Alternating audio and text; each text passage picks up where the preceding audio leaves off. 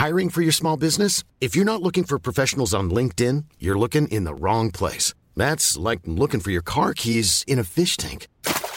LinkedIn helps you hire professionals you can't find anywhere else, even those who aren't actively searching for a new job but might be open to the perfect role. In a given month, over 70% of LinkedIn users don't even visit other leading job sites. So start looking in the right place. With LinkedIn, you can hire professionals like a professional. Post your free job on linkedin.com slash people today.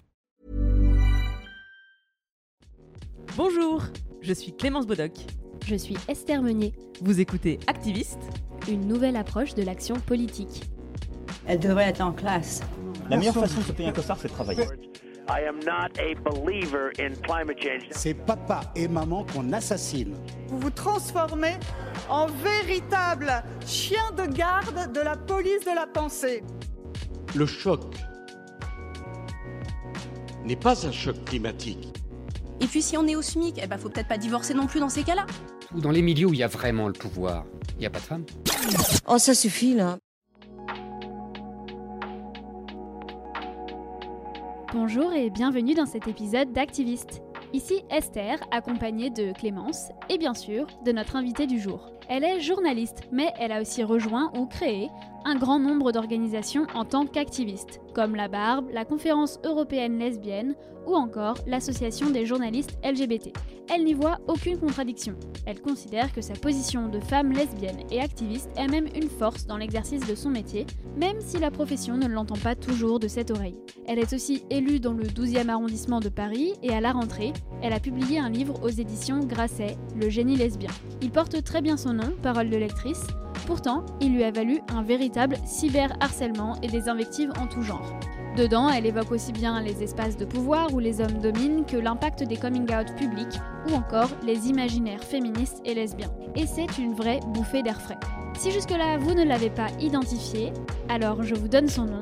On a le plaisir d'accueillir Alice Coffin sur Activiste. Bonjour Alice Coffin. Bonjour.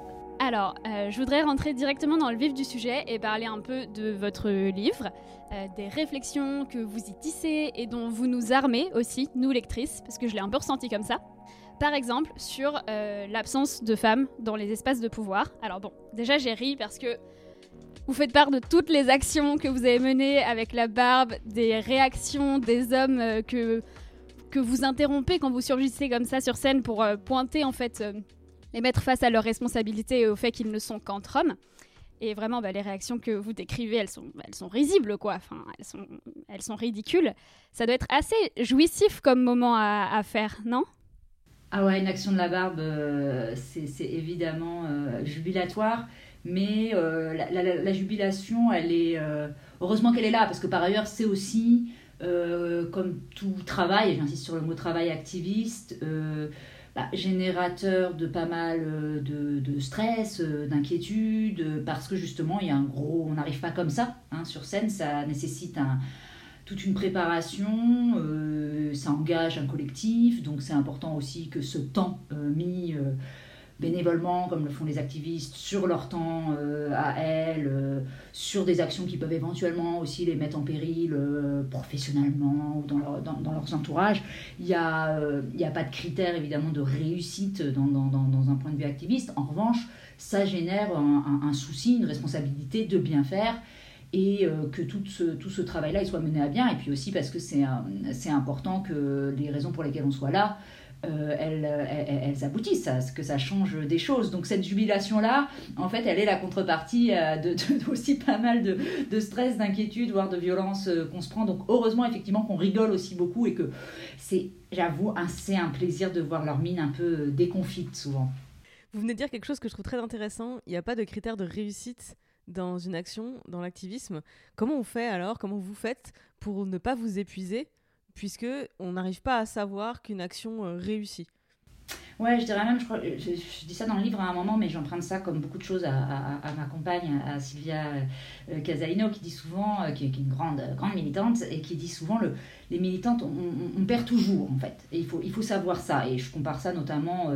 Euh, j'ai été déléguée syndicale aussi. Dans le syndicalisme, on a davantage, par exemple, euh, j'allais dire, des, critères qui sont en soi, déjà, bon, le terme critère de réussite est un peu appartient à un vocabulaire qui n'est pas spécifiquement le mien, mais néanmoins, on pourrait avoir des, euh, des, des, victoires. on l'a quand j'étais délégué syndical, on peut avoir tel ou tel plan, on réussit à bien négocier un plan, où on sauve des départs, etc. En militantisme, je crois que par essence, si on est là, c'est qu'en face, il y a une oppression en, place, il y a des discriminations en place, y a, on, est au pied d'une montagne qui, nous, qui, qui, nous écrase. Donc de toute façon, euh, le fait même qu'on fasse du, militantisme, c'est signe qu'on n'est pas du côté euh, des dominants, euh, des, victorieux, de ceux, de ceux qui écrivent, de ceux qui écrivent l'histoire. Donc, et c'est important d'en avoir conscience. Je pense c'est juste que déjà ça, ça aide beaucoup. en revanche, pour tenir, bah, je pense que ça ne veut pas dire que le fait que ça se traduise pas en termes de de, victoire, de gagner ou un truc comme ça. C'est euh, la force du, du, collectif, des rencontres. Moi, j'y tiens en particulier pour le, le militantisme lesbien. Euh, c'est aussi un lieu où moi j'ai rencontré euh, des amoureuses, des amis. Donc, c'est pas seulement au nom d'une cause, d'un combat. C'est aussi tout ce qui entoure et, de ce qui vraiment en termes euh, d'humanité, c'est pas des mots, mais un truc qui, est fondamental pour moi dans ma vie parce que c'est l'endroit aussi où je m'amuse beaucoup. Donc c'est ça, c'est ça qui permet aussi, je pense, de, tenir.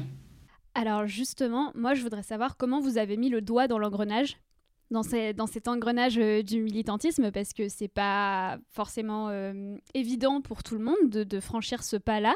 C'était quoi votre première indignation quand vous étiez jeune, pour remonter euh, très loin, avant même un, engagement concret, si je puis dire, votre première indignation?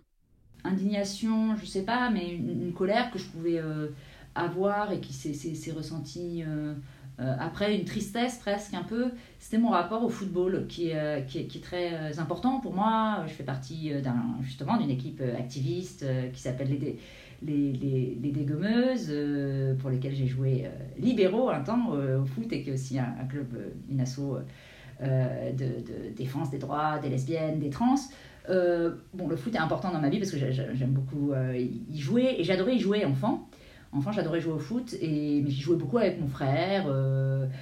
dans un milieu familial, je jouais beaucoup le week-end, dans, dans, dans l'appart, enfin bon, voilà, mais dans, dans, dans, le milieu de proximité. Et en revanche, quand j'étais dans la cour de récré, moi, en tout cas dans mon, école, qui était euh, rue Charles Baudelaire, dans le 12e, dont je suis euh, maintenant euh, élue, à l'égalité femmes-hommes, justement, bah, la cour de récré, elle était faite en sorte qu'il y avait un immense espace qui était dévolu au terrain de foot, et où il n'y avait que des garçons qui jouaient, et où ça me semblait, en fait, c'était même pas je dis même pas que j'ai eu un refus, que je me suis prise un truc, ou non, tu joues pas, ou... mais c'était pas ma place. C'était très clairement pas ma place. et ça aurait sans, dû, semblait, pour reprendre le champ lexical, déplacé que je m'y rende.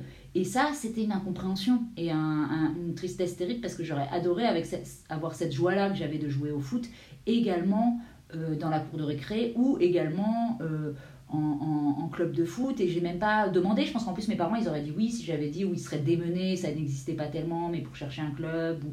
Mais je l'ai même pas formulé parce que pour moi c'est comme si j'avais intégré ces choses-là et plus avec tristesse qu'avec colère, mais que bon ça allait dans le milieu familial mais pas ailleurs. Vous venez de dire c'était pas ma place.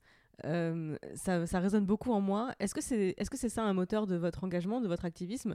Euh, C'est de, de, se faire une place dans un monde qui en laisse finalement assez peu aux femmes oui, je pense qu'il y a, y, beaucoup de manières de pratiquer euh, l'activisme et moi, j'ai pas. Euh, je pense que toutes ont, leur intérêt. Mais, et moi, j'ai une stratégie euh, spécifique qui est effectivement d'aller occuper les places qui, par essence, ne nous sont pas dévolues, dans lesquelles on ne devrait pas être.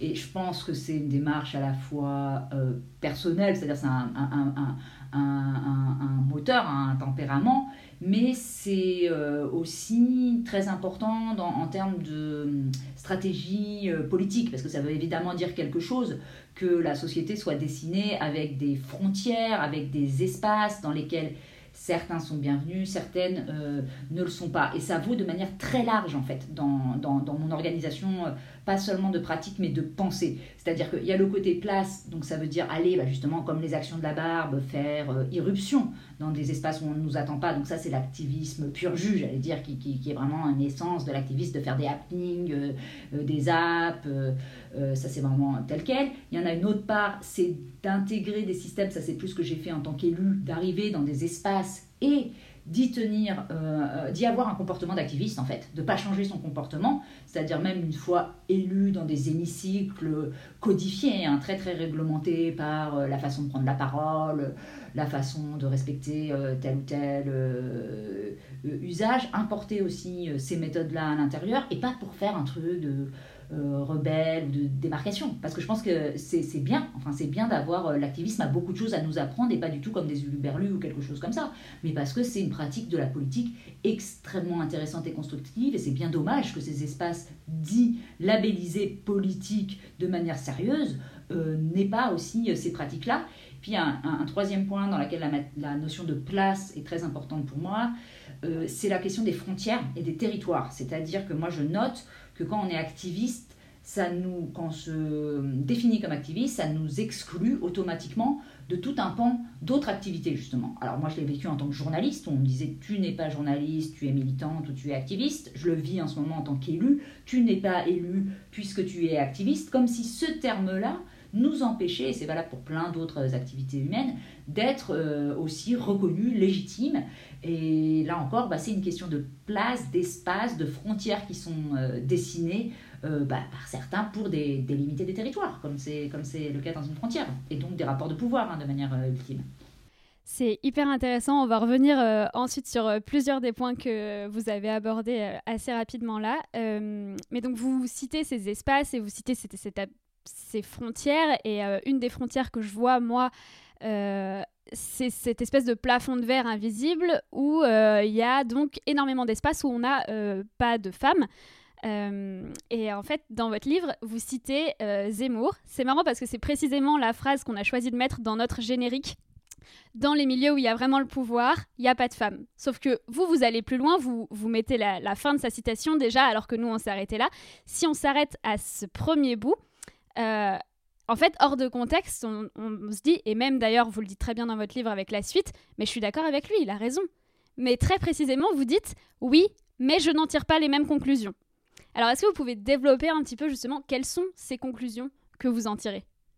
Oui, c'est ça, parce que euh, effectivement, il y a bah, sur les présupposés euh, d'Éric Zemmour.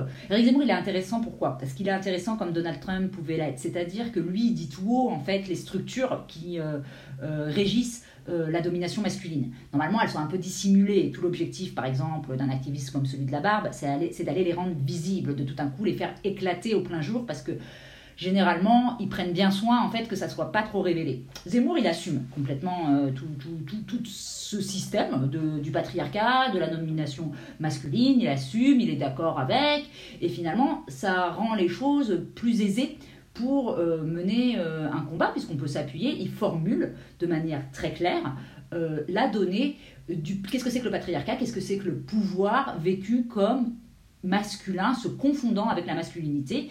Donc il dit effectivement que là où il y a des femmes, il n'y a pas de pouvoir en gros, que le pouvoir c'est d'abord la masculinité, que toute intervention d'un élément féminin euh, rend caduque le pouvoir, l'affaiblit. Donc lui, il le dit comme ça, ça. Et moi, là où je dis je suis d'accord, c'est parce que, et les conclusions que j'en tire, c'est que effectivement, il faut bien comprendre qu'on n'a pas seulement affaire à des histoires de inégalités euh, qui vont un jour se résoudre, que finalement les femmes prendront un jour le pouvoir, que ça va se rééquilibrer, que c'est un combat. Non, c'est bien plus euh, fondamental et essentiel que ça. C'est que ce qu'on appelle le pouvoir se confond avec la masculinité, a été forgé sur des standards, sur des comportements qui sont ceux aussi qu'on développe quand on parle de masculinité, qui sont ceux avec lesquels on éduque, c'est un très général, hein, bien évidemment, qui vaut pour des siècles d'éducation et tout ça, mais de manière générale, où on pense une éducation de garçon devant mener à être homme,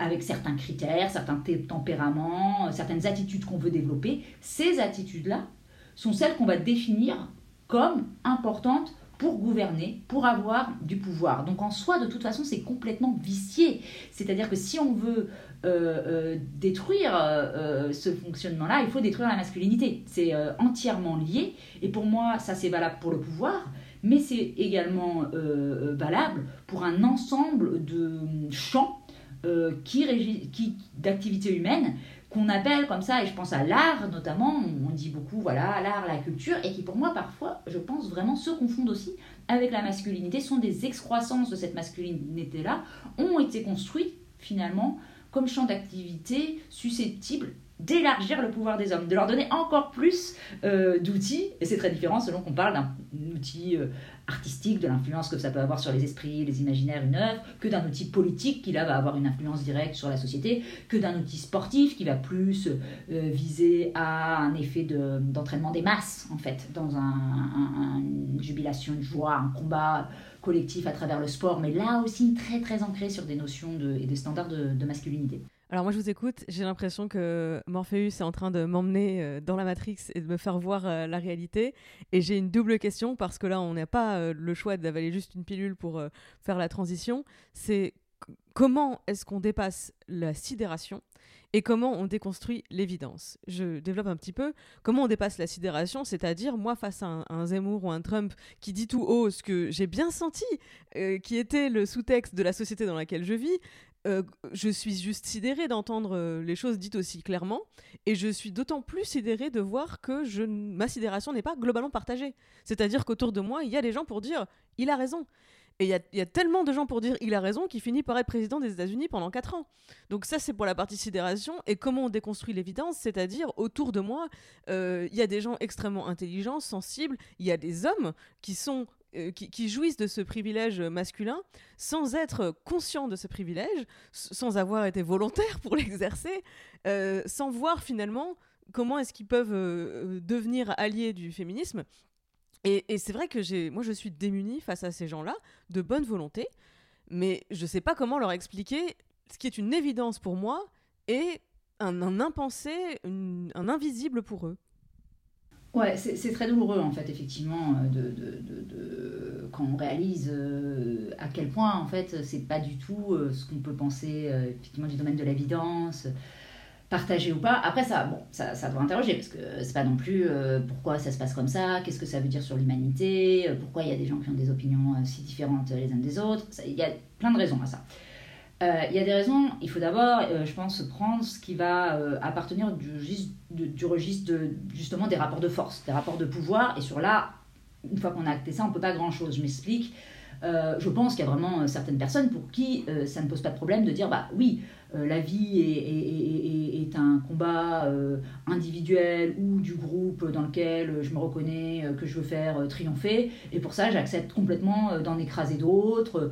Euh, je trouve que sur cette planète, ça n'est pas grave que certains euh, aient, beaucoup plus d'argent que d'autres, aient beaucoup plus euh, de pouvoir que d'autres, puissent les faire souffrir, puissent les écrabouiller.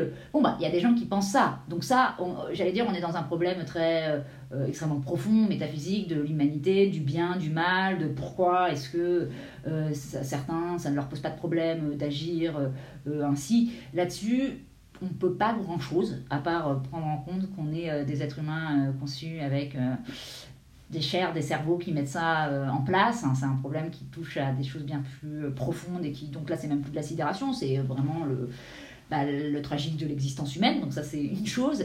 Et puis, il y en a d'autres où là, c'est différent. C'est-à-dire que on va pas parler de, personnes qui, elles, n'ont pas l'impression, en étant d'accord avec certains propos, d'exercer une domination ou de participer à l'écrasement de beaucoup d'autres populations. Et ça, c'est évidemment avec ces personnes-là qu'il faut essayer euh, de, travailler en, poussant, je pense, vraiment euh, les discussions. Et c'est pour ça un livre, c'est pour ça euh, ce que vous faites en podcast, c'est pour ça toutes les productions, évidemment, journalistiques, culturelles, sont très importantes parce qu'elles permettent de faire, de donner des possibilités de sortir de notre propre pensée intérieure ou de la pensée de discussion avec des, des, des proches et euh, d'essayer d'engager justement une déconstruction, euh, une conversation.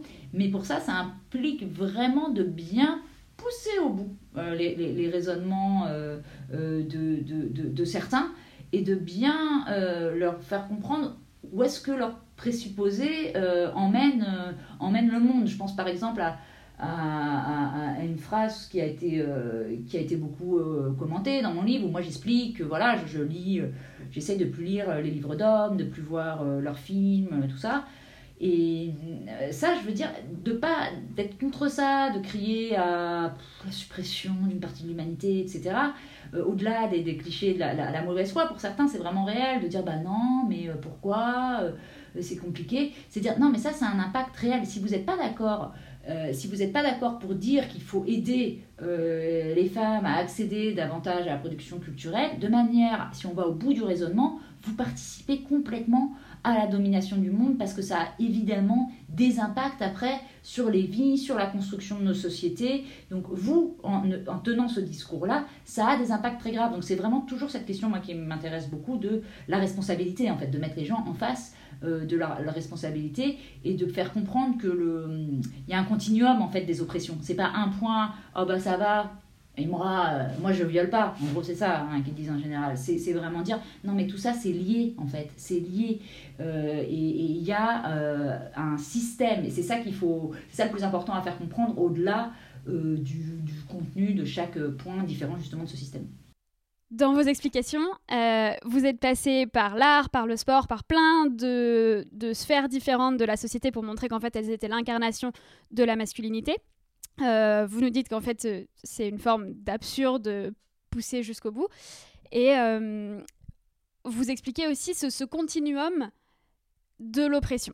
Dans ce continuum, il y a un point qui fait qu'effectivement, on l'a redit tout à l'heure, il y a des espaces, il n'y a pas de femmes. Mais moi, il y a un truc qui m'a marqué euh, dans l'actualité récemment et qui fait sens avec ce que vous dites dans votre livre. Euh, c'est tout ce que vous dites sur euh, les quotas et en fait le fait que les quotas existent déjà. Par exemple, là récemment, on a appris cette semaine que la mairie de Paris allait devoir payer 90 000 euros d'amende parce qu'elle avait nommé 11 femmes et seulement 5 hommes à des postes de cadre et de direction au cours de l'année 2018. Là, on est dans une forme de quotas où on se dit, mais enfin, en plus, c'est complètement absurde parce que ces, nominations visaient à, combler euh, un fossé qui était déjà très large parmi les postes de direction de la mairie de Paris. Et, euh, et en fait, on voit que finalement, là, on est en train d'appliquer des règlements qu'on demande, nous, à, être appliqués dans l'autre sens depuis, euh, en tant que féministe, depuis des années. Et là, on les voit s'appliquer dans ce sens-là. en gros, euh, vous, fustigez, notamment le fait qu'il y a plein d'hommes qui s'insurgent euh, contre les quotas, alors qu'en fait, ils en sont en réalité les premiers bénéficiaires. Moi, c'est un truc que je vois s'appliquer dans cette actualité qui est que la mairie de Paris doit payer 90 000 euros d'amende pour avoir nommé trop de femmes. quelles sont vos, réflexions à ce sujet-là alors, deux choses. Sur, le point particulier de la mairie de Paris, c'est intéressant parce que, bon, évidemment, euh, la, discussion, cette décision euh, fait réagir et, rend en colère. Néanmoins, néanmoins, j'espère que toutes celles, tous ceux qui sont en colère là-dessus seraient d'accord dans ce cas-là pour changer les textes législatifs. Et j'en suis pas sûre, parce que si on, arrive là, c'est parce qu'il y a une focalisation sur la notion de parité, qui est en gros le point qu'on a réussi à faire à peu près accepter dans la société. C'est-à-dire qu'en gros, il y a tout le temps des mouvements sur qu'est-ce qu'on jusqu'où on peut euh, porter un combat et qui se traduise de manière législative et autres. La parité, c'est OK. 50-50, on, est passé par là. Est-ce que réellement, euh, y compris dans les gens qui s'offusquent, il serait OK pour que dans ce cas-là, on change la loi, parce que c'est la loi qui a été très très mal écrite, et pour qu'on écrive qu'il faut euh, un maximum de 50% d'hommes ou un minimum de 50% de, femmes, ce qui évidemment éviterait ce genre de bêtises. C'est-à-dire que si on dit bah, il faut euh, minimum 50% de femmes ou maximum 50% d'hommes, on n'a plus de problème quand il y a plus de femmes que d'hommes. C'est par exemple, moi je suis à l'association des journalistes euh, LGBTI, c'est comme ça que sont rédigés nos statuts. Eh ben, je me demande s'ils seraient d'accord en fait, parce que moi c'est typiquement, parce que là je ne sais pas si ça serait pas vu comme une discrimination justement envers les hommes, on est ok pour la parité mais pas trop, parce que finalement cette décision-là, ok elle est absurde, elle met en, colère, mais bon, euh, c'est la loi qui a été très mal écrite sur le sujet parce que c'était susceptible euh, euh, d'arriver, ça sera encore. Donc changeons la loi et voyons là si c'est ok de changer la loi là-dessus, de leur dire vous n'avez pas plus et voyons s'ils ne crient pas à la discrimination à ce moment-là et ça, ça m'étonnerait pas. Ça c'est la première chose. Euh, et après, oui, alors sur la notion de, la discrimination euh, positive, euh, elle est exercée depuis des siècles par les hommes, mais évidemment, et ça c'est pour ça que c'est quand même dingue qu'eux en viennent à nous euh, à, faire la fine bouche sur des questions de, de, de, quotas quand il y a une seule explication. Je veux dire, à un moment, si on voit des hommes absolument partout, moi je veux bien, mais par exemple dans, dans, la manière artistique, quand ils disent non, pas de costard, vous vous rendez compte, quand même, en peinture, en cinéma, l'important c'est le talent, c'est le génie, quelle horreur de mêler des questions de quota à ça. C'est une plaisanterie. Donc qu'est-ce qui, au fond du fond encore, déroulons, déroulons le raisonnement. Et à la fin du truc, qu'est-ce que ça veut dire? Donc ça veut dire que quand on a des, sélections du Festival de Cannes où il y a que des films réalisés par des hommes, bah, en fait comme c'est le talent et c'est le génie, ça veut dire que c'est que les hommes qui ont le talent le génie. C'est ça qu'ils veulent nous dire ou pas? C'est ça qu'ils veulent dire que le talent et le génie, finalement, si on compare tous ceux qu'on a sacrés euh, grands génies de l'humanité et qui sont essentiellement euh, des hommes, dans ce cas-là, ça veut dire que ça leur appartient. Et donc ils veulent dire quoi? Que les hommes sont meilleurs en fait, ont plus de talent, plus de génie, sont tellement plus inspirés? Ou est-ce qu'il faut aller encore un pas après et dire bah non, c'est pas une question de ça, évidemment, mais c'est que vous, vous cooptez, c'est que ça n'a rien à voir avec une question de talent et de génie, mais d'une façon de euh, se faire accéder à des possibilités de création, se financer, se nommer, parler de l'un et de l'autre. Et évidemment, en fait, que ça se passe, euh, ça se passe, ça se passe comme ça, et que pour eux, il est indispensable qu'il y ait des hommes dans ces instances-là, et qu'ils les font passer d'abord, en fait. Et c'est comme ça que ça se passe, et pas, pas l'inverse. Donc c'est quand même, mais comme tout ce qui est, c'est pour ça qu'il est si puissant, hein, le, système patriarcal et euh, sexiste, c'est quand même extrêmement bien pensé et vicieux hein, comme procédé. C'est-à-dire qu'ils mettent en œuvre des procédés et contre lesquels ils crient à l'horreur et l'injustice quand euh, nous, on les présente de manière un peu constructive. Mais alors, vraie question, est-ce que des mesures comme les quotas, c'est vraiment utile, c'est vraiment pertinent, dans le sens où on est d'accord que le, problème tient au système patriarcal dans son ensemble et que finalement euh, mettre en place des quotas c'est un peu comme mettre un sparadrap sur une jambe de bois et je précise ma pensée effectivement pour rebondir sur ce que vous, disiez je pense que ce serait inconstitutionnel de, venir imposer un minimum euh, ou un maximum par genre puisque la République ne, reconnaît euh, pas toutes ces catégories on est indivisible égaux etc etc donc quelque part on n'arrive pas à créer des outils juridiques pertinents par rapport au, au l'esprit d'égalité de notre système normatif. Euh, c'est le système patriarcal qui dévoie les textes et, euh, notre euh, envie de vivre ensemble pour maintenir cette, ce système d'oppression. Je vois pas d'autre sortie que en le déconstruisant en, entier dans son, dans son entièreté. Et que, enfin, vraie question du coup sur un système comme les quotas. Est-ce que c'est utile et pertinent dans quelle mesure Ou est-ce que de toute façon on s'épuise et on finit par avoir des, absurdités comme euh, cette amende à, Hidalgo? Alors, c'est bon, tenu un peu et c'est normal hein, qu'il y ait euh, des, procédures législatives et tout ça. Euh, bon, là, je ne voudrais pas trop le problème de les faire passer, mais on ne peut pas tout faire traduire dans une loi sur justement la façon dont s'exerce cette domination. Donc, moi, en revanche, je crois quand même beaucoup à, cette imposition qu'on peut se faire, statistique arithmétique, même si elle résout évidemment pas tout. Mais j'y crois encore davantage euh, sur des euh, procédures internes. C'est-à-dire que je pense que c'est aussi, par exemple, si on prend l'exemple politique, aux partis politiques de s'astreindre eux-mêmes à, ces politiques-là sans que ça soit nécessairement un truc qui soit débattu à l'Assemblée nationale ou autre, mais par exemple, je serais, euh, moi, je serais tout à fait favorable à ce que, au-delà des, critères femmes-hommes, euh, par exemple, les écologistes, et j'en ai déjà fait part, disent euh, nous, sur nos prochaines listes, on veut tant de personnes, je sais pas, 30% de personnes racisées, parce que c'est une, catastrophe en termes de représentation politique, la présence absolue de personnes blanches sur les listes. Et je pense pas qu'on y arrive si on ne, place pas un, impératif en fait chiffré et c'est ça qui permettra euh, voilà, de, de, de faire euh, euh, advenir. Et encore une fois, moi, ça va de part avec le fait que je ne crois pas du tout aux ces histoires de compétences, mais ah, mais on va pas placer quelqu'un là parce que c'est une femme, parce qu'il est noir. D'abord, pourquoi pas Parce que c'est super important, les questions de, de, représentation. À partir du moment où on dit la masculinité, c'est la traduction du pouvoir, bah, on comprend que bah, si, c'est très important, ça fait une différence, puisque ça, clairement, ça vient mettre en péril euh, le système tel euh, qu'il est conçu, d'avoir d'autres personnes qui incarnent euh, justement ce pouvoir-là. Et après, franchement, c'est pas vrai. Enfin, je veux dire, c'est pas vrai que c'est la compétence, le travail, le sérieux, disons, pour le dire autrement, euh, qui est à la base euh, des choix euh, qu'on fait. Enfin, c'est vraiment une plaisanterie de penser ça quand on voit euh, la série de personnes qui peuvent, là je parle de faits, hein, euh, dont on voit qu'ils ne s'occupent pas vraiment de la fonction dont ils devraient faire, qui font quelque chose d'autre, euh, qu'ils en profitent pour, je sais pas, empocher de l'argent. Je fais pas du tout, c'est pas du tout général. Hein. Il y a beaucoup, beaucoup de gens, notamment en politique, qui font très très bien leur travail. Mais ce que je veux dire, c'est que c'est pas le critère non plus essentiel. Ça n'est pas vrai. Donc, du coup, je vois pas de, contradiction à faire ça.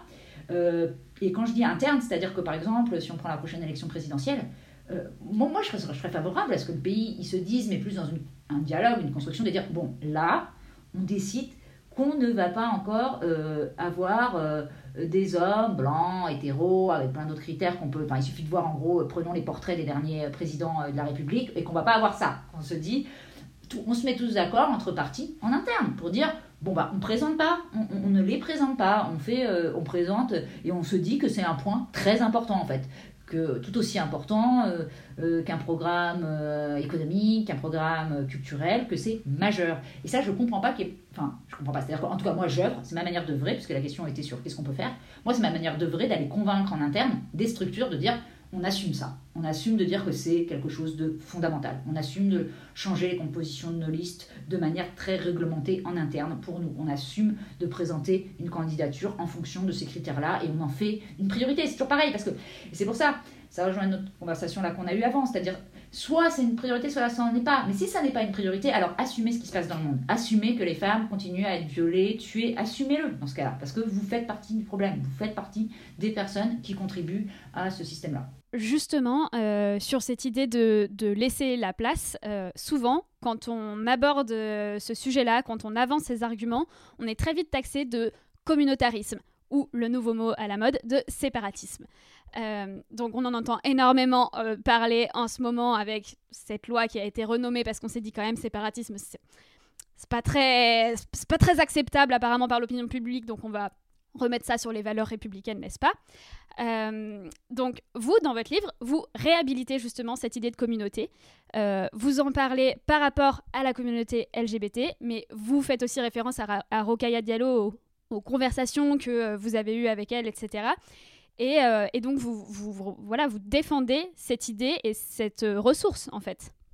Oui, alors là, ça touche plus à un problème, euh, parce qu'il y a des problèmes qui sont à échelle planétaire, et là, ça touche plus à un problème très français, en fait, de rapport au concept de communauté, à la façon dont c'est instrumentalisé, et, qui emmène un peu loin hein, dans la réflexion, parce que, qui, parce que fondamentalement qui raconte euh, les euh, structures de la façon dont s'est euh, forgée la France moderne, c'est-à-dire post en gros 1789, et sur, quelle, sur quelle base, et qui ne sont pas des bases en soi, là encore la discussion est possible, qui ne sont pas du tout des bases à jeter, à dire, enfin, se soulever contre l'arbitraire, contre la monarchie, moi j'avais 10 euh, ans pour le bicentenaire de 89, j'étais abreuvée à ça, euh, euh, vive les sans-culottes, très bien, c'est pas du tout ça le souci. Mais en revanche, je comprends pas pourquoi deux siècles après, on n'est pas capable aussi de déconstruire néanmoins certains présupposés qui,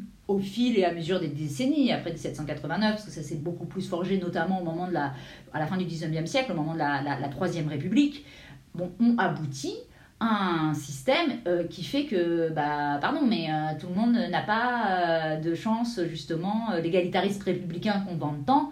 Il y a quand même un problème. Hein, quand on voit la tête des présidents de la République, de l'Assemblée nationale, des dirigeants du CAC 40, il y a un petit souci. Donc ça fonctionne pas. Donc c'est. Prenons-le ensemble, c'est pas, pas pointer des coupables, c'est dire bon, qu'est-ce qui se passe, qu'est-ce qu'on peut faire, et est-ce qu'il y a des problèmes il y a des problèmes, ils sont très larges, mais est-ce qu'ils sont liés un peu à la façon dont on conçoit la société française? Et moi, je pense évidemment que oui, et je pense notamment, ça s'ancre effectivement, il euh, faut se rappeler que cette république-là, parce qu'effectivement, il y a eu un glissement, hein, là, on disait communautarisme, puis séparatisme, puis là, c'est beaucoup sur euh, les valeurs de la République et tout ça. Bah, Parlons-en de la République, enfin, c'est quand même euh, cette République-là qui, à sa base, exclut les femmes. Enfin, je veux dire, dit, bah non, en fait, elles n'ont pas le droit de vote, donc on parle quand même de ça. Et ça ne veut pas dire on va jeter la République, ça veut dire comment on fait avec ça? Comment penser que ça c'est hors de l'imaginaire collectif républicain? Que c'est commencer par là, par cet acte d'exclusion-là? Qu'est-ce que ça veut dire euh, pour les femmes là-dessus? Et comment ne pas maintenant essayer euh, de le réfléchir un peu, euh, un peu différemment, surtout Surtout qu'il y a tout un historique très très important qui, a travaillé là-dessus. Enfin, je veux dire, il y a des 1848, tout ça, il y a des de, euh, sociales, ce qu'on appellerait maintenant intersectionnelles, et avant l'heure, qui vont amener un, une autre pensée là-dessus. Donc c'est complètement absurde en plus de, et, et erroné historiquement de, de, placer la République comme un truc contre les communautés, uniquement euh, sur un modèle euh, universaliste, etc. Donc euh, je pense que ça, c'est vraiment un effort à faire. Et c'est pas facile. C'est et c'est facile pour personne. Moi, je dis pas que c'est une discussion facile parce que ça semble dans vraiment une sédimentation de la pensée française là-dessus. Mais ce qui est vraiment paresseux, et vraiment je parle d'absence de travail et d'effort, c'est cette utilisation vraiment que je vois faite par des gens, ça va du printemps républicain à d'autres formations euh, ou intellectuels qui utilisent ces mots-là euh, d'universel, de république et ou d'anti-communautariste de manière très euh, machinale en fait. vraiment, c'est un automatisme et qui, ne regroupe rien. Donc oui, on a un souci en France avec, avec ce discours-là. Et, je finis là-dessus, mais je pourrais développer. Pour moi, ça reste un peu abstrait de dire ça comme ça. Moi, une des traductions, ce qui m'a alerté en fait vraiment là-dessus, c'est encore une fois, c'est mon expérience de, de lesbienne. C'est vraiment du vécu, c'est pas un truc théorique c'est de me dire tiens comment ça se fait? Pourquoi il y a tellement de personnalités, euh, moins de personnalités euh, euh, françaises que celles d'autres pays qui font leur coming out, qui se disent gays ou lesbiennes? Qu'est-ce que ça nous raconte? Parce que ça c'est un truc qu'on peut chiffrer, c'est pas du domaine de l'interprétation, c'est arithmétique, de fait.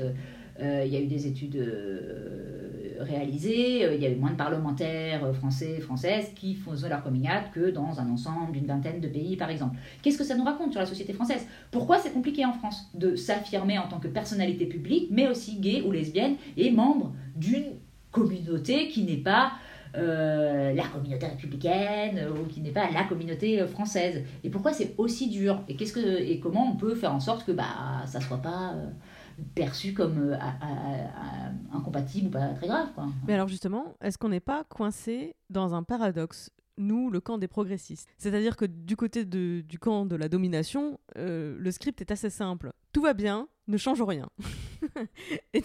Dans le camp des progressistes, on veut à la fois que la différence ne soit plus un sujet, c'est-à-dire que tout ce qui fait nos individualités ne soit pas des motifs de discrimination, des critères de discrimination, mais simplement euh, au mieux des facteurs de richesse individuelle multiples.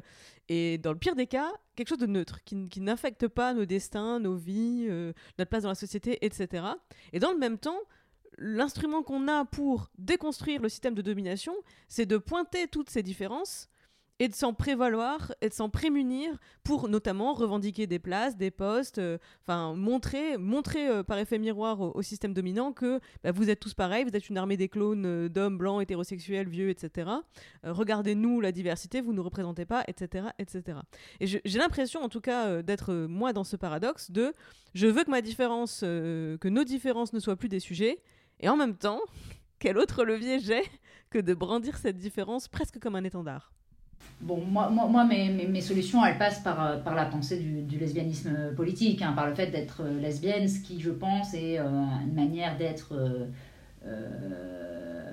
un peu spécifique dans, dans, un combat politique, justement, contre des, contre des structures, et notamment celle, du, celle du patriarcat, parce que, et c'est pareil à la barbe aussi, ma priorité, c'est toujours de regarder ce que eux font. Pas, pas, pas finalement ce que nous on fait comment eux se comportent. C'est-à-dire que pas et ce qui évite justement en plus des divisions finalement. Euh, C'est-à-dire qu'à la barbe, on disait toujours nous, euh, il y avait des féministes qui étaient d'obédience très différentes, hein, qui pouvaient participer à des actions de la barbe en disant nous, on, a un focus, c'est les hommes. C'est de mettre, tendre un miroir à ce fonctionnement euh, de la virilité là. Et après, le reste, le reste organise. Ça peut poser encore plein de questions, euh, plein de questionnements et tout ça. Mais d'abord, et moi c'est vraiment ma stratégie, dès, enfin, abattons euh, euh, ce système-là, et après je pense vraiment que ça donnera aussi beaucoup de respiration et d'étouffement, parce que le, le, reste de la discussion est très biaisé. C'est très compliqué euh, de s'épanouir et de discuter quand on est dans, dans, dans, un, dans, un, bocal, quand on est opprimé. Et ça donne lieu justement, je pense, que beaucoup des disputes des discussions que je vois entre minorités ou autres, elles viennent du fait qu'elles sont établies, ces discussions-là, dans un climat de violence et d'oppression qui sont subies et qui rendent très compliquées les discussions sereines, de ne pas retourner la violence contre soi, et beaucoup de mécanismes qu'on connaît. C'est pour ça que pour moi, il y a d'abord euh, une volonté d'aller, euh, en gros, euh, déconstruire d'abord un, un, système d'oppression, ce qui permettra un peu de, ce qui, ne réglera pas tout évidemment, mais ce qui permettra quand même de davantage respirer dans le même ordre d'idées. je sais que moi je suis pas très attachée à des politiques, disons très fermes en termes de description d'identité, de termes me définissant. Euh, comme euh, membre de telle ou telle euh, appartenance, groupe. Mais encore une fois, je ne critique pas, hein, c'est ceux qui ont besoin vraiment d'avoir et qui, qui, revendiquent ça même comme un outil politique, hein, je, je, le comprends aussi. Mais moi, c'est vrai que ce n'est pas, du tout ma, pas du tout ma manière de faire, à part, mais peut-être parce que justement, pour l'aspect lesbienne, mais qui pour moi n'est pas précisément une question d'orientation sexuelle ou d'identité, mais que c'est vraiment le, le, nom d'une pensée politique, donc euh, qui en gros vise à abattre le patriarcat. Donc euh, c'est ok, donc c'est l'idée de nos identités, nos différentes étiquettes euh, nous définissent sans nous enfermer, ou d'ailleurs ne nous définissent pas forcément. Euh, vous êtes lesbienne, c'est un fait, c'est quelque chose d'acquis qui fait partie de vous, et pas euh, un étendard, et pas quelque chose qui va... vous ne vous laissez pas enfermer dans cette définition. Oui, mais c'est parce que enfin, je suis lesbienne comme on serait euh, révolutionnaire ou comme on, se dirait euh, communiste, j'allais dire. quoi. C'est vraiment, c'est comme un programme politique, en fait, de dire ça. Donc ça n'est pas une identité. C'est ça que je veux dire, ça n'est pas une identité. Et j'ai du mal, c'est vrai, avec. Euh, moi, je ne suis pas dans un truc de revendication de Ah, mais ouais, mais en fait. c'est pas là-dessus, c'est vraiment comme un programme politique de dire, de dire je suis lesbienne. Et pour le reste, je suis pas très attachée à, à, à une définition. Je, je trouve pas important voilà, de me définir dans l'espace public euh, euh, parce que justement j'y vois un peu un piège en fait. J'y vois, mais, mais, encore une fois, d'autres non et je respecte ça aussi. Hein. Alors justement, vous avez mentionné euh, tout à l'heure cette, cette, différence entre les États-Unis et la France, et je fais le lien avec ce que vous dites sur votre identité lesbienne. Dans votre livre, vous développez tout un passage sur comment effectivement c'est beaucoup plus rare de voir en France des coming out publics de personnalités par rapport à ce que c'est aux États-Unis, parce que vous faites vous avez fait avec Fulbright euh, toute une enquête sur euh, voilà, le traitement des questions LGBT dans les médias euh, en France comparé à ce traitement-là aux États-Unis. Et vous vous basez sur ces recherches-là pour, pour explorer du coup ce, thème du coming out. Pourquoi pour vous c'est important qu'on fasse évoluer ces pratiques en France, que le coming out se, presque se banalise quoi? Alors, il y, y, a plusieurs points. Il y a d'abord, moi je renverse toujours les choses en fait en général pour dire euh, pourquoi en fait s'il y a un souci avec un phénomène qu'il n'y a pas ailleurs, c'est que ça nous raconte quelque chose de l'histoire euh, culturelle euh, de l'endroit où c'est problématique. Donc si en France, par rapport à d'autres pays, il y a un gros problème avec le coming out, c'est que ça nous, rencontre, ça nous raconte quelque chose sur les structures culturelles françaises. D'abord, il faut l'étayer. C'est-à-dire que l'étayer, ça veut dire avec des chiffres, percevoir qu'il y a moins de, parlementaires euh, français, françaises qui font leur coming out que dans d'autres pays.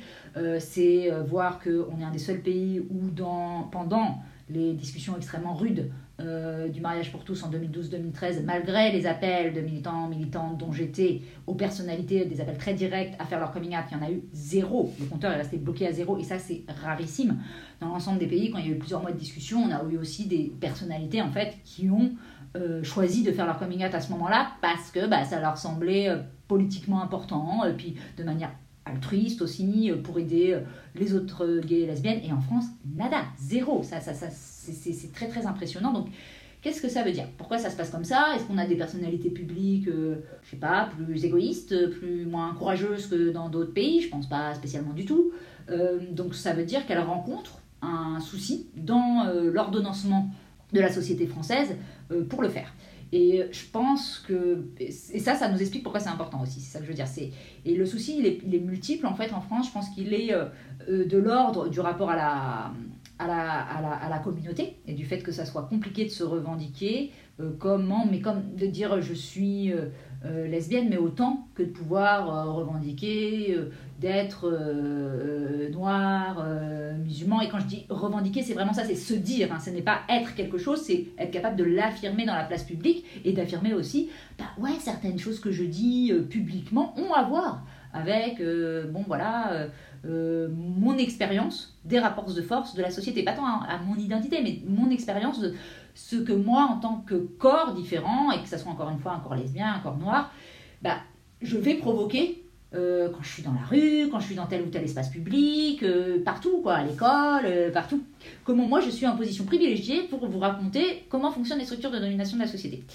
Et ça, d'avoir ce discours-là en France, ça n'est pas possible parce que ce n'est pas censé exister. On est censé traiter tout le monde exactement de la même manière. Nous sommes tous, nous sommes tous citoyens. Donc c'est vraiment vive le bonnet phrygien et puis tout va bien, quoi. Et, et c'est pas vrai, quoi. Et du coup, il y a comme un soupçon, en fait, de de nuire à l'intérêt national euh, et à l'intérêt général euh, si on fait ça en France. Et, c'est compliqué du coup après, parce que je peux pas leur donner tort aux personnalités publiques de penser que le moment où elles font leur coming out, leur parole sera moins légitime. Leur parole générale, si elles parlent euh, au pupitre de l'Assemblée nationale, si elles parlent derrière un micro comme présentateur d'une émission, qu'il y aura ce soupçon-là? Elles n'ont pas tort de le penser, parce que c'est vrai que c'est comme ça. Donc c'est ça aussi, je pense, qui explique. Mais elles ont à mon sens, hein, c'est juste euh, tort de pas euh, forcer ça, parce que plus il y en aura qui le feront et qui agiront différemment, euh, plus on, changera finalement, on changera cette donne-là. et après, il y a aussi un souci un peu plus général, et là c'est de l'importance, pourtant le coming out, pourquoi c'est important C'est évidemment ce que ça permet, la façon dont ça permet d'aider d'autres qui endurent ces discriminations-là, et je pense en particulier évidemment aux aux plus jeunes, on connaît euh, les, les, les, taux de suicide et on parle à un moment, on a appris euh, le suicide d'une euh, terrible d'une jeune lycéenne trans. les taux sont extrêmement élevés et ça ne résout pas tout encore une fois. Mais d'avoir, de pouvoir voir une personnalité dans l'espace public qui, elle, a, a pu, peut s'exprimer et peut dire voilà, je suis passée par là, ou ouais, il y a ça, mais euh, nous existons, c'est extrêmement important. Donc il faut vraiment pouvoir y accéder, à ça. Et je pense par ailleurs que dans la notion de coming out, de discours, il y a, je crois qu'on ne sait même pas ce que c'est en France. C'est-à-dire que même quand il y en a qui disent dans des, des interviews et tout, elles le font jamais avec cette vraie mise en scène qu'ont euh, les, gens qui habitent, enfin les, personnalités publiques des États-Unis, de faire un discours euh, vraiment devant un public, de dire si je le dis aujourd'hui, c'est pour ces milliers d'ados, euh, d'ados qui nous regardent et tout ça, et d'avoir le sentiment de faire vraiment bouger les choses. Ça, ça n'existe pas. C'est-à-dire que je, n'en ai aucune trace. C'est-à-dire que tout, de toute façon, ce qu'on a appelé coming out en France, d'Amélie Mauresmo à Bertrand Delanoë, c'est fait un peu au travers de journalistes, d'interviews. Il n'y a pas tout un sens du spectacle que connaissent très très bien les États-Unis, qui est vraiment travaillé de mise en scène de la déclaration publique pour que le jeu rejoigne euh, un nous, un espace collectif. Et ce qu'il a encore est très américain, c'est-à-dire de dire euh, vraiment mon vécu, je me sens autorisé à parler de moi, de mon passé, de mon storytelling, de mon histoire, parce que ça nous parle à tous et toutes. Et ça, c'est juste des différences euh, culturelles. En France, c'est vrai qu'il y a plus une habitude dans les discours et dans la pensée d'adopter d'abord un point de vue euh, transcendant et de parler au nom d'une situation euh, de vision générale et que c'est vu comme ça qui fait la clarté d'un discours, sa rationalité, plutôt que de son vécu. Et c'est pas un truc bien ou mal en soi, c'est juste que en tout cas ça explique des structures, ça a des conséquences, donc prenons-le prenons-le en, considération pour euh, quand il y a des conséquences par ailleurs aussi, aussi tragiques derrière. Pour moi, ça fait écho aussi à, tout euh, le discours que vous tenez sur le journalisme et sur les représentations qu'on lit dans la presse. Vous en parlez d'ailleurs par rapport au coming out et par rapport euh, au, traitement, donc euh, effectivement par les journalistes, au fait que par exemple les journalistes ne mentionnent jamais ou très rarement le fait que les, les personnalités soient gays ou lesbiennes ou bi ou trans dans leur euh, notamment les nécrologies, euh, vous en parlez. Mais en fait, ça fait écho aussi à une pratique plus large du journalisme où euh, vous, vous incarnez aussi dans votre travail votre position aujourd'hui. Ça n'a pas toujours été facile de le faire, d'après ce que j'ai lu. Est-ce que vous pouvez expliquer un petit peu comment vous avez cheminé là-dessus? Comment vous vous êtes... je ne sais pas si vous avez dû vous en éloigner ou si pour vous c'était un instinct de dire je parle d'une position qui est celle d'une femme lesbienne et voilà ce que ça apporte en fait à mon travail de journaliste.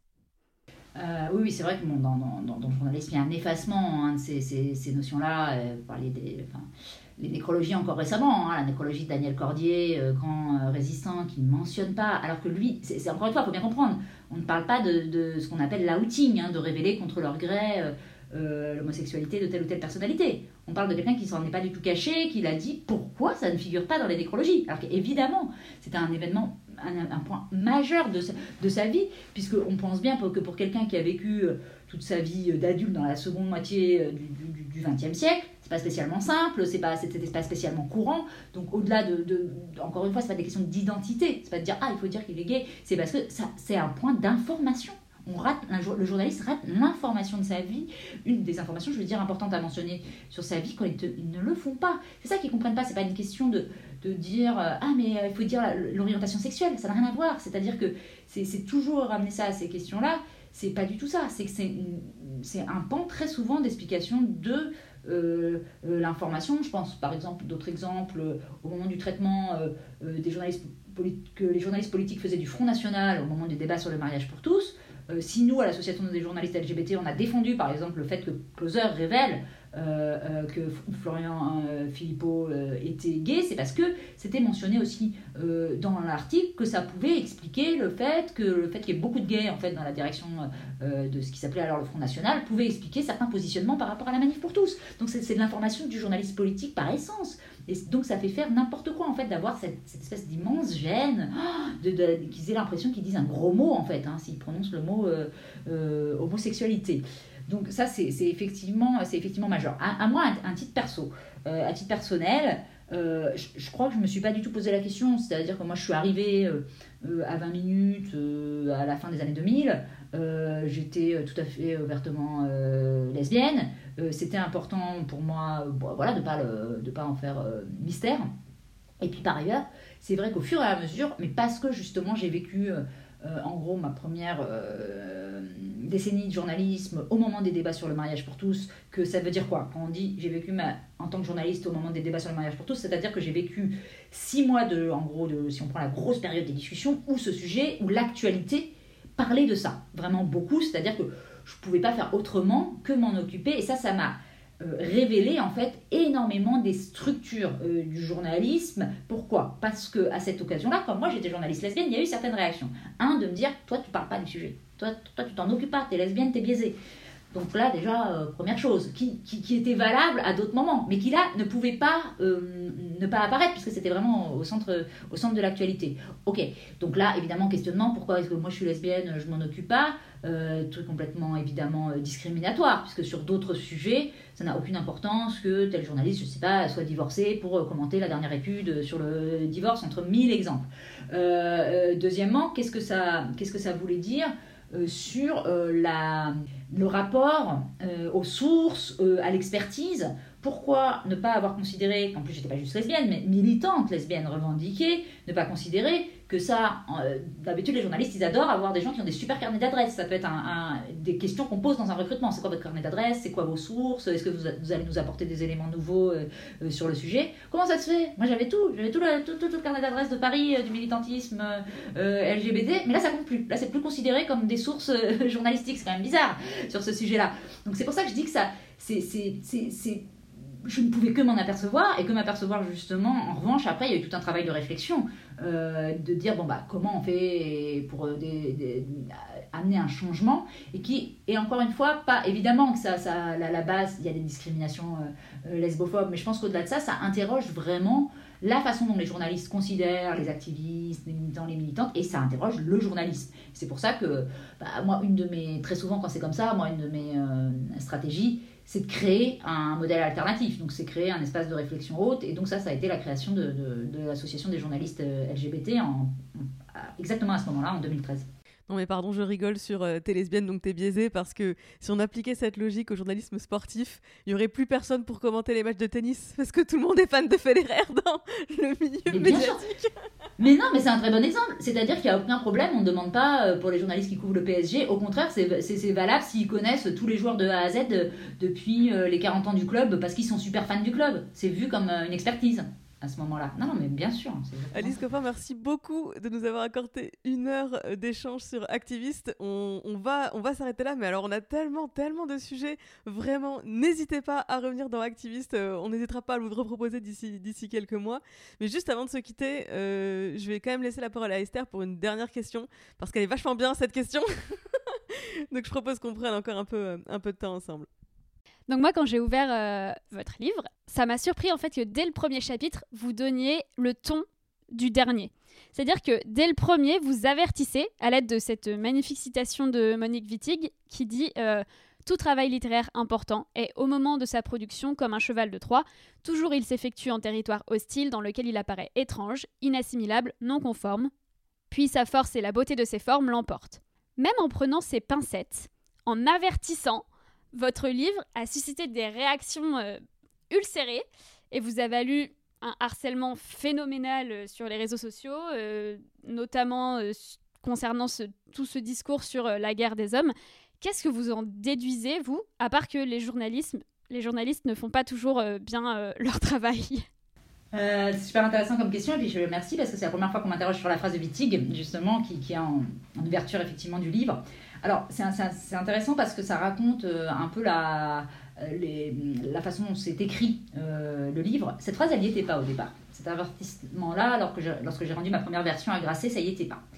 Et moi, la première version que j'ai rendue à Grasset, en fait, elle a suscité pas mal de, remarques de, mon éditrice et notamment de passages où elle-même elle était un peu, euh, un peu choquée, un peu interloquée, tout ça. moi j'ai retiré aucun de ces passages, c'est-à-dire qu'on a pu en discuter, j'ai dit non, non, non, je veux ça, je veux ça. Et elle, vraiment, bon, elle me disait, bon, bah ouais, mais attends, là, quand même, oh là là là tu vas fort, tout ça. Et, et, et du coup, ça m'a. C'était très bien. C'est-à-dire qu'elle a fait un très beau travail d'éditrice parce qu'en me disant tout ça et elle, en me donnant un peu le choc qu'elle avait à lire certaines phrases, je me suis dit, ah, dans ce cas-là, il faut, je vais certainement pas les enlever, ces phrases-là, j'y tiens absolument, j'ai pas touché un truc, enfin je veux dire, c'est resté vraiment, mais j'ai ajouté. J'ai ajouté, et j'ai ajouté, justement, euh, ça m'a fait travailler aussi sur, euh, bah, qu'est-ce que ça veut dire en fait? Ça veut dire quoi un livre qui vient, euh, qui fait irruption dans un système de pensée où tout est fait pour le rejeter, pour, que les propos qui sont tenus euh, dans euh, le livre soient précisément ceux qu'on essaye de museler d'habitude en société. Et qu'est-ce qui se passe? Il fallait prendre en compte là encore tous les paramètres, c'est-à-dire que c'était un livre moi, que j'ai choisi d'aller publier. Euh, dans une grande maison d'édition généraliste comme Grasset, qui fait aussi, qui publie aussi Pascal Bruckner, hein, donc, donc qui sanglote sur, sur, sur les, les, pertes terribles infligées à l'homme blanc. Donc ce que je veux dire, c'est que c'est pas Grasset n'est pas une maison militante. et pour moi, c'était très important aussi parce que ça voulait dire, hein, on fait endosser aussi ces propos-là, qui sont, qui sont forts contre, enfin moi qui encore une fois relève de l'évidence, mais qui, évidemment euh, sont euh, en décalage avec beaucoup de pensées qui régissent notre société là. Et qu'est-ce qui se passe à ce moment-là? Et là, la citation de, de, Wittig, comme énormément des propos et des pensées de Monique Wittig, euh, même tous, sont très, très extrêmement percutantes sur, sur, sur, cette question-là. Alors après, la réception, la réception du livre, d'ailleurs c'est intéressant parce que finalement, moi je pense à ce moment-là, euh, moi je me dis, euh, c'est surtout euh, parce que les réactions des lecteurs de mon entourage, ma maison d'édition dit ça aussi, tiens c'est le dernier chapitre qui va vraiment, qui risque un peu de faire de coincer, bon même s'il y avait d'autres potes, amis, je me souviens d'un copain journaliste qui m'a dit non mais attends, il y a 10 sujets sur lesquels tu vas te faire allumer, c'est pas possible, donc je savais qu'il y avait potentiellement, bon, mais c'est vrai que moi, ce qui m'a intéressé, c'est pourquoi, pourquoi c'était cette phrase-là sur l'histoire de, des lectures, de ne pas lire les livres d'hommes et tout ça, euh, de ne pas regarder leurs films. Et là, ça ne veut jamais rien dire. Quand il y a une telle focalisation, alors évidemment, c'est parce que si on déconstruit, c'est un article de Paris Match qui raconte absolument n'importe quoi, qui trompe la phrase et qui dit euh, que je veux supprimer les hommes, enfin, qui, qui vraiment euh, fait du, que je veux les éliminer, qui, qui est complètement malhonnête. Enfin, je veux dire, qui fait un boulot de journaliste vraiment euh, complètement euh, enfin, médiocre, là, pour le coup, et, problématique. Mais bon. Mais c'est pas que ça. Si ça a eu autant d'écho, si s'il y a autant de gens euh, qui, ont, qui ont voulu de manière mm, avec des mauvaises intentions ou de bonne foi s'arrêter là-dessus, c'est que certainement ça dépasse bien sûr ma phrase à moi, ma pensée à moi et pensée elle est collective de toute façon et ça vient nous dire que tiens si c'est ce point-là c'est parce qu'en ce moment quand j'y ai réfléchi et j'avais pas mis ça dans le livre mais ça veut dire que c'est en ce moment, il y a une focalisation sur les choix qu'on veut faire, parce que je dis pas autre chose quand on dit je choisis de, je choisis de nourrir mon esprit, mon imaginaire de la manière dont je l'entends. C'est moi qui décide. Et ça m'a fait vraiment penser que c'était comme, euh, c'est marrant parce que c'est une discussion avec mon père, en plus, qui m'a fait, qui fait émerger ça, où lui, il m'a dit, mais non, mais bah attends, dans les années 70, c'est euh, mon corps, mon choix, et là, finalement, toi, tu dis ton, esprit, ton imaginaire, euh, ton choix, et c'est vraiment exactement ça. Je pense que si ça achoppe là-dessus, c'est parce que c'est bien plus général que ma phrase. C'est ce qui est en train de se passer dans le mouvement féministe de manière bien plus large en ce moment. C'est-à-dire qu'on travaille sur les imaginaires, sur les productions culturelles et sur ce qu'elles font aux femmes. Et ça, que MeToo ait commencé dans le milieu euh, du cinéma n'est pas du tout anodin de, de, de, ce point de vue-là. Et que je crois que là où les années 70 ont dit mon corps, mon choix, nos corps, nos, nos, corps nous appartiennent, il y a cette volonté depuis quelques années de dire nos esprits, nos imaginaires nous appartiennent, on les nourrit exactement comme on veut. Et si notre choix c'est de, ne pas les nourrir avec des œuvres d'hommes, avec des regards d'hommes, c'est entièrement notre liberté et que cette émancipation des imaginaires euh, des femmes de leur mise sous tutelle depuis des siècles par euh, des productions culturelles d'hommes, c'est quelque chose de fondamental en ce moment, je crois, dans la lutte féministe. Et c'est pour ça que je pense que ça a, aussi, euh, au-delà des, petites piques ou règlements de compte ou je sais pas quoi, ou, ou mauvaise foi, c'est pour ça que ça a tant focalisé sur cette phase-là et que la réception à la du livre a été très marquée par ça. Bah nous, c'est raison de plus pour laquelle on est euh, très fiers et très heureuse d'avoir pu vous tendre le micro pendant euh, euh, toute cette heure en votre compagnie. J'ai envie qu'on se fasse une promesse dans ces prochaines semaines, prochains mois. Si vous vous retrouvez de nouveau dans une émission, sur un plateau, à être frustré parce qu'on vous laisse pas la parole, on vous laisse pas le temps d'expliquer une idée, de pouvoir vraiment développer votre discours, revenez nous voir on, se refait ça et on reprend des discussions. Il y a tellement de sujets sur lesquels euh, je pense qu'on pourrait encore euh, euh, échanger pendant des heures. Mais rassurons-nous un petit peu. L'année a été longue. Je crois que 2021, ce ne sera pas magique dans trois semaines. Et que, faisons-nous cette promesse de, de, se retrouver pour, pour prendre le temps prendre le temps de libérer nos imaginaires et d'y faire de la place pour des idées neuves? Qu'est-ce que vous en pensez? Ah bah non, mais vraiment merci beaucoup parce que pour euh, les auditrices, auditeurs, franchement, vous avez commencé euh, ce podcast en me disant, euh, voilà, c'est un entretien qui vise à, entendre votre parole de manière construite, vous pourrez, il n'y a pas de, de prenez le temps, on est là. Et ça, c'est très agréable dans la démarche journalistique, en fait, c'est extrêmement important et c'est pas normal que ça soit pas comme ça partout et qu'il y ait des volontés de piéger, de retenir une citation qui serait pas la bonne. Et vous le terminez comme ça avec une proposition, en fait. moi, je, je trouve que c'est très très important, c'est comme ça qu'on construit un un combat, une lutte, c'est aussi avec euh, des propositions euh, positives et des échappatoires par rapport euh, aux oppressions ailleurs. Donc je prends bonne note et bah, attendez-vous à un appel très bientôt parce que ça n'arrête pas les, les, fois où on me laisse pas trop m'exprimer. Avec grand plaisir. on envoie toutes celles et ceux qui veulent ne rien rater de votre travail en librairie pour se procurer Le génie lesbien, une lecture que Esther recommande, n'est-ce pas? Ah, Je l'ai dévoré. non, vraiment, merci beaucoup. Effectivement, il y a encore tellement euh, d'autres sujets que vous abordez euh, et dans lesquels je me suis reconnue aussi, bah, notamment sur toute cette euh, partie sur le, journalisme. Pas plus tard que ce matin, quelqu'un qui je posais des questions me disait Mais t'es pas très agressif dans tes questions Et j'étais là, mais en fait, pourquoi je devrais être agressif? Il y a une phrase dans votre livre, un moment où vous dites Les écoles de journalisme ne nous apprennent pas à faire éclore les, les, réponses. Et en fait, moi, j'ai pas fait d'école de journalisme. je me suis formée sur le tas et notamment chez Mademoiselle. Et face à des personnes où effectivement je cherchais pas à les, à les brusquer pour obtenir un truc parce que j'étais pas face à des politiques, j'étais dans une rubrique qui était la rubrique témoignage où du coup mon but c'était de révéler l'intime et de mettre les personnes en confiance pour qu'elles puissent livrer leur témoignage. Et c'est comme ça sur le tas que je l'ai appris quelque part. Et donc vraiment, enfin voilà, c'est une pépite ce livre. Allez le lire. En particulier, euh, si vous vous sentez euh, concerné euh, par ces sujets que sont le journalisme, le lesbianisme, le militantisme. c'est et d'ailleurs peut-être même en particulier si vous ne vous sentez pas concerné parce que ça vous fera apprendre d'autant plus de choses. vraiment, c'est voilà, c'était une respiration. Merci, merci. Franchement, c'était la joie, notre émission. Merci. merci beaucoup. Bah, merci beaucoup.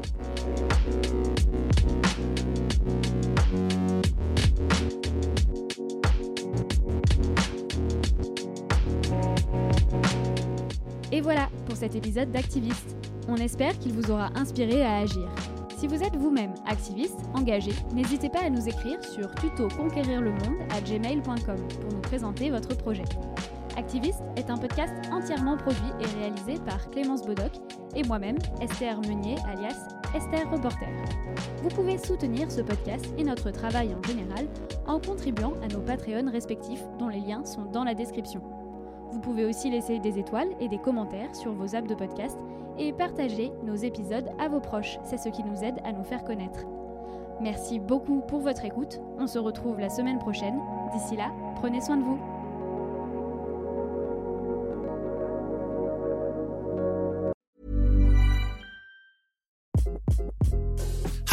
This is Craig Robinson from Ways to Win, and support for this podcast comes from Invesco QQQ, the official ETF of the NCAA. The future isn't scary. Not realizing its potential, however, could be. Just like on the recruiting trail, I've seen potential come in many forms as a coach. Learn more at Invesco.com slash QQQ. Let's rethink possibility. Invesco Distributors, Inc.